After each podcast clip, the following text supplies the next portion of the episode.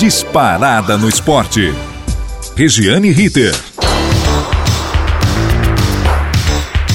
Muito bem, estamos chegando nesta quinta-feira, 20 de janeiro de 2022, com o um boletim informativo do Disparada no Esporte. Aqui, Regiane Ritter, da equipe A Dona da Bola. Venha torcer, conosco venha ouvir, ponha mais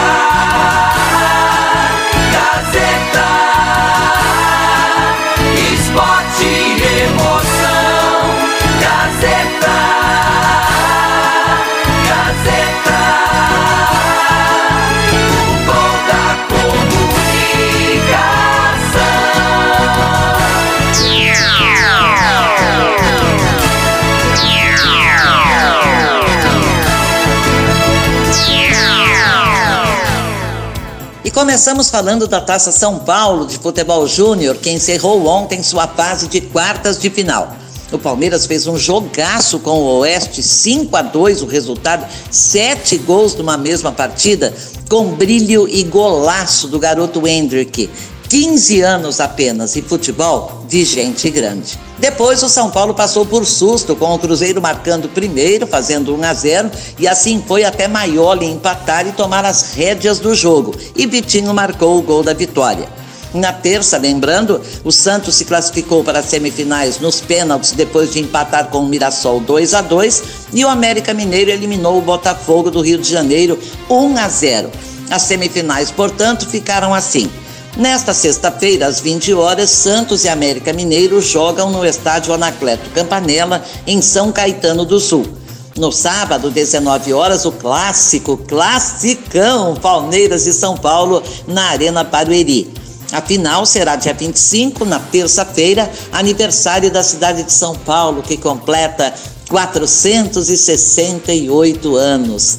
É, São Paulo da Garoa, São Paulo maravilhosa, que cidade!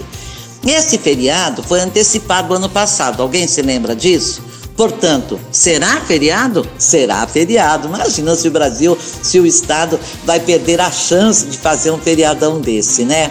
E nesse dia iremos saber quem é o melhor chamado sub-20 do Brasil. Por que chamado? Porque neste ano a Federação Paulista de Futebol, a FPF, autorizou a participação de atletas nascidos em 2001 que completam 21 anos em 2022 para ampliar o leque, dar mais opções aos clubes por causa da pandemia. Lembrando que ano passado a Copinha não foi realizada exatamente pelo mesmo motivo, a pandemia.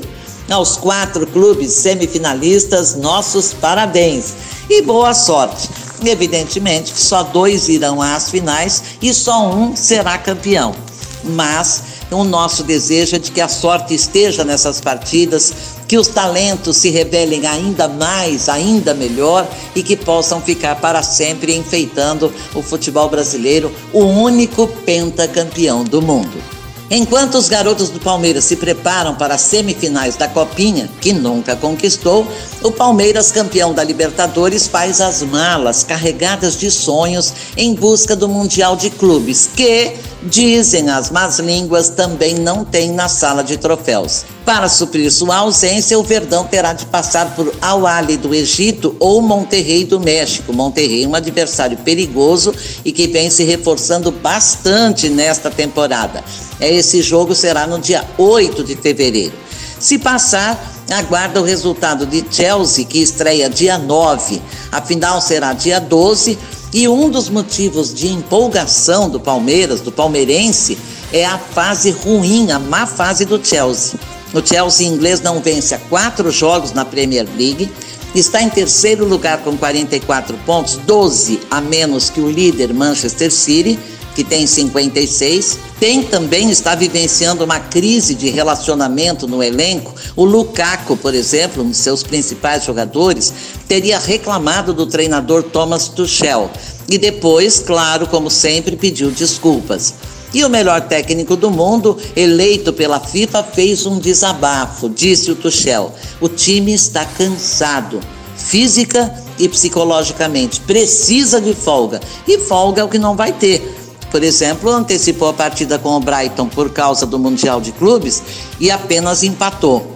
O Verdão, entusiasmado, lançou um pacote de viagem, convidando palmeirenses para embarcar rumo aos Emirados Árabes no voo fretado do Verdão. É, com todas as mordomias, com seus ídolos, ingressos, traslados, guia falando português, hotéis resort, imagina chiquetérrimos lá é, nos Emirados Árabes e, de quebra, ingressos para todos os jogos do Campeonato Brasileiro saem no pacote. É caro, bem caro, mas tentador. Quem se habilita? E fica no ar mais uma pergunta que não quer calar. Hendrick, o garoto de ouro da Copa São Paulo, 15 aninhos, pode ir ao Mundial de Clubes? Entenda, no Campeonato Paulista não pode jogar. A idade mínima é de 16 anos, ele vai completar em julho, o Campeonato Paulista já terá terminado. Se o Brasileirão confirmar a tendência, também não poderá ser inscrito no Brasileirão, embora já tenha permitido com 15 anos. Lembra do Ângelo dos Santos? Mas o regulamento da FIFA não proíbe a utilização do garoto de 15 anos no Mundial de Clubes. E aí, Abel Ferreira, vamos dar uma resposta aí para o torcedor, para o torcedor palmeirense? Diretoria do Palmeiras está pensando em levar o Hendrick para o Mundial de Clubes, mesmo que seja para constar, para fazer sua primeira grande, grandiosa viagem internacional, quem sabe, não é? Muito bem. À espera do início de temporada, claro, com o Campeonato Paulista, Santos, São Paulo e Corinthians vão se reforçando e traçando metas para 2022. Depois de muita resistência por parte da torcida, o técnico Silvinho segue prestigiado pela diretoria corintiana. Com os contratados do ano passado, Juliano, William, Roger Guedes e o principal deles, Renato Augusto, o Timão precisou de pouco neste ano, como Paulinho, que volta, Paulinho, grande ídolo do meio-campo corintiano, mais Bruno Melo, lateral esquerdo emprestado pelo Fortaleza, e Robson Bambu, ainda não anunciado oficialmente, que vem do Nice francês. Ainda procura o Corinthians um camisa 9, virou obsessão o fazedor de gols, que seria o Cavani, não pode ser o Cavani. Pode ser o Diego Costa? Dizem algumas más línguas que o Corinthians vai fazer bobagem. Será? Não sei não. Pode ser que o Diego Costa chegue e arrebente no timão. E aí? E como é que vão ficar os portadores dessas uh, dúvidas com relacionamento, com relação, perdão, ao profissionalismo de Diego Costa? Mudando do Corinthians para o São Paulo, o principal reforço tricolor será Nicão, é, figura importantíssima do Atlético Paranaense em 2021, com um contrato de três anos. Rafinha, veteraníssimo de 36 anos, vem por um ano, podendo ficar mais um. Vai depender da condição física do jogador lateral, gente. Lateral tem um campo inteiro para percorrer, será? Será que a experiência com Daniel Alves não foi suficiente? Será que o Rafinha vai querer jogar no, no, na meia também? Bom, Tomara que venha e que dê certo, tomara que dê certo. O goleiro Jandrei, que vai disputar a posição com Thiago Volpe, quer se aprimorar com Rogério Ceni, muito provavelmente trabalhar com Rogério Ceni teve influência direta na saída do Santos para o São Paulo. Por falar em Santos, o Santos vai a passos lentos reformulando a equipe para desempenhar um papel mais satisfatório em 2022 e tem entre seus principais reforços, a renovação de contrato de Marcos Leonardo, que vai até 2026. A multa estabelecida me parece que é a mesma do contrato anterior, 60 milhões de euros, hoje no equivalente a pouco mais de 370 milhões de reais. O jovem atleta 18 anos apenas, comemorou a renovação, afirmando: Quero fazer história no peixe. Vai, menino da vila, faça história, como fez Diego, como fez Robin. Hum, Robinho, capítulo à parte. Tomara, Marcos Leonardo, que você seja mais um brilhante menino da vila. É, chegam na vila ainda o meia Bruno Oliveira, o zagueiro Eduardo Bauerman e o veterano Ricardo Goulart. 30 anos, meia atacante habilidosíssimo que fez no Cruzeiro uma dupla estupenda com Everton Ribeiro em 2013 e 2014. O técnico Fábio Carilli não é unanimidade no Santos, aliás, quem é unanimidade como treinador no Brasil, não é? Chegou em 2021 para tirar o peixe de situação muito ruim, com risco de queda para a Série B.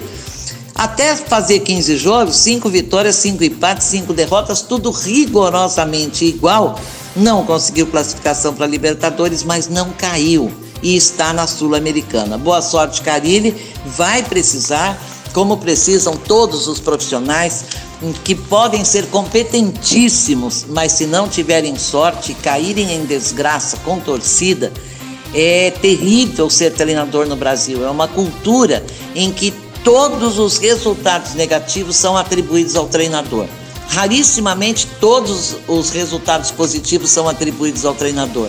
Aí, aí é a competência extrema do Gabigol, por exemplo, é o Nicão que fez tudo no Atlético Paranaense. Os ídolos são os jogadores. O treinador nunca se torna um ídolo unanimidade num clube. É difícil, é muito difícil. Eu me lembro de Tele Santana à frente do São Paulo, aquele São Paulo fantástico, montado pelo técnico Cilinho, Otacílio Pires de Camargo. O Tele pegou pronto e fez, e lapidou, e lapidou muito, e fez aquele São Paulo brilhante. Os menudos do Morumbi, do Cilinho, que passaram para o Tele, não era unanimidade, tinha gente que xingava o Tele. Ah lá, ele não tira mais a camisa laranja porque dá sorte. Quem precisa de sorte? Quem é competente não precisa de sorte, precisa sim, principalmente no Brasil. Treinador no Brasil é barbaridade o que se faz. Na dança das cadeiras sempre sobra para o treinador. Por isso que eles cobram mesmo as multas rescisórias de contrato, tem de cobrar, porque afinal de contas, sempre quem paga o pato é o treinador. E falando no Robinho, capítulo à parte, um capítulo vergonhoso, um capítulo indigno de um jogador de futebol que vira referência para a molecada, que vira exemplo para os meninos e até para as meninas que se apaixonam pelos ídolos do futebol. Robinho, um dos meninos da vila, um dos mais promissores e que correspondeu dentro de campo a tudo que dele se esperava, jogou muita bola verdadeiramente, mas respondeu por um caso de estupro na Itália é, de uma jovem que teria sido abusada por ele e mais dois ou três companheiros, só um deles foi condenado junto com Robin. E depois de longos anos de processo, recurso, entrada com recurso, julgamento, condenação, agora acabou o recurso, agora acabou a história. Robinho foi condenado a nove anos de prisão por estupro, assim como o seu parceiro de, de desse ato indigno, desse ato que envergonha qualquer pessoa no planeta Terra. E a, a justiça italiana não atendeu o recurso da defesa do Robinho, manteve a, a condenação e o Robinho não pode ser extraditado para a Itália, não pode ser mandado para a Itália, porque as leis brasileiras protegem os brasileiros natos. Então, o Robinho não pode pôr o pé num país da Europa, que ele pode ser preso por ser condenado na Itália, pode ser preso e mandado para a Itália e terá de viver no Brasil e pode ser até, dependendo do que a Itália solicitar à justiça brasileira, pode até cumprir pena aqui no Brasil. Não acredito. É, essa possibilidade, no meu entender, é pequena porque a nossa justiça é falha demais, lenta demais, lerda demais e protege os ricos e famosos. É, lamentavelmente, não acredito que ele possa cumprir pena no Brasil, não. Mas fica aí encerrado um capítulo sujo da história do futebol do Brasil. Não é o primeiro, não será o último, lamentavelmente, mas Robinho foi um grande ídolo, esperava essa, essa decisão da justiça italiana para tentar é, fazer mais um contrato com o Santos e se despedir, despedir da carreira. Lembram-se que ele estava acertando com o Santos, tinha praticamente acertado tudo com a diretoria. Quando a torcida gritou, pulou, falou: não, não, condenado por estupro, não. Se ele provar a inocência dele enquanto tem recurso, tudo bem, mas condenado por estupro, não. Violência contra a mulher? Não. Parece que aos poucos estamos acordando de um sono de 100 anos no que tange a punição à violência contra a mulher, no Brasil e no mundo. Com esse capítulo encerramos, lembrando que eliminatórias sul-americanas acontecem na semana que vem mais uma acontece mais uma rodada. O Brasil de Tite, classificado, enfrenta o Equador, terceiro colocado lá em Quito, na quinta-feira, dia 27. A rodada completa marca ainda Paraguai, vice-lanterna e Uruguai, sétimo lugar. O Chile, sexto colocado contra a Argentina, classificada. Colômbia, quarto lugar, recebe o Peru, quinto na tabela. E Venezuela, sem chance na lanterna, contra a Bolívia, oitavo lugar. Pouquíssimas chances de repescagem. Lembrando que os quatro primeiros colocados se habilitam direto. Hoje seria o Brasil 35 pontos, a Argentina 29 já garantidos na Copa do Mundo do Catar no fim do ano. Equador, terceiro lugar, Colômbia, quarto e quinto. Hoje o Peru faria a repescagem, provavelmente com representante da Oceania. Obrigada a todos, um grande abraço pelo prestígio, pelo carinho. Obrigado aos parceiros, no comando da mesa de som, Agnoel Santiago Popó, supervisão técnica do Robertinho Vilela, coordenação da Gazeta Online, professor Renato Tavares, direção geral da Faculdade Casper Libero e Rádio Gazeta Online, professor Wellington Andrade. A equipe A Dona da Bola se despede aqui, marcando um novo encontro para amanhã. Um grande abraço, uma ótima tarde, cuidado com a chuvarada e até amanhã. Regiane Ritter. Disparada no esporte.